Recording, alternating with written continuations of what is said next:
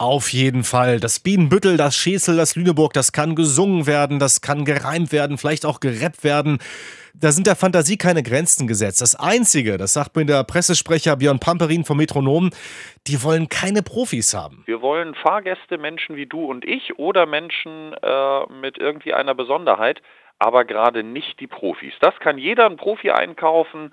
Das wollen wir nicht. Wir wollen die echten Fahrgäste, wir wollen die echten Niedersachsen bei uns im Zug hören.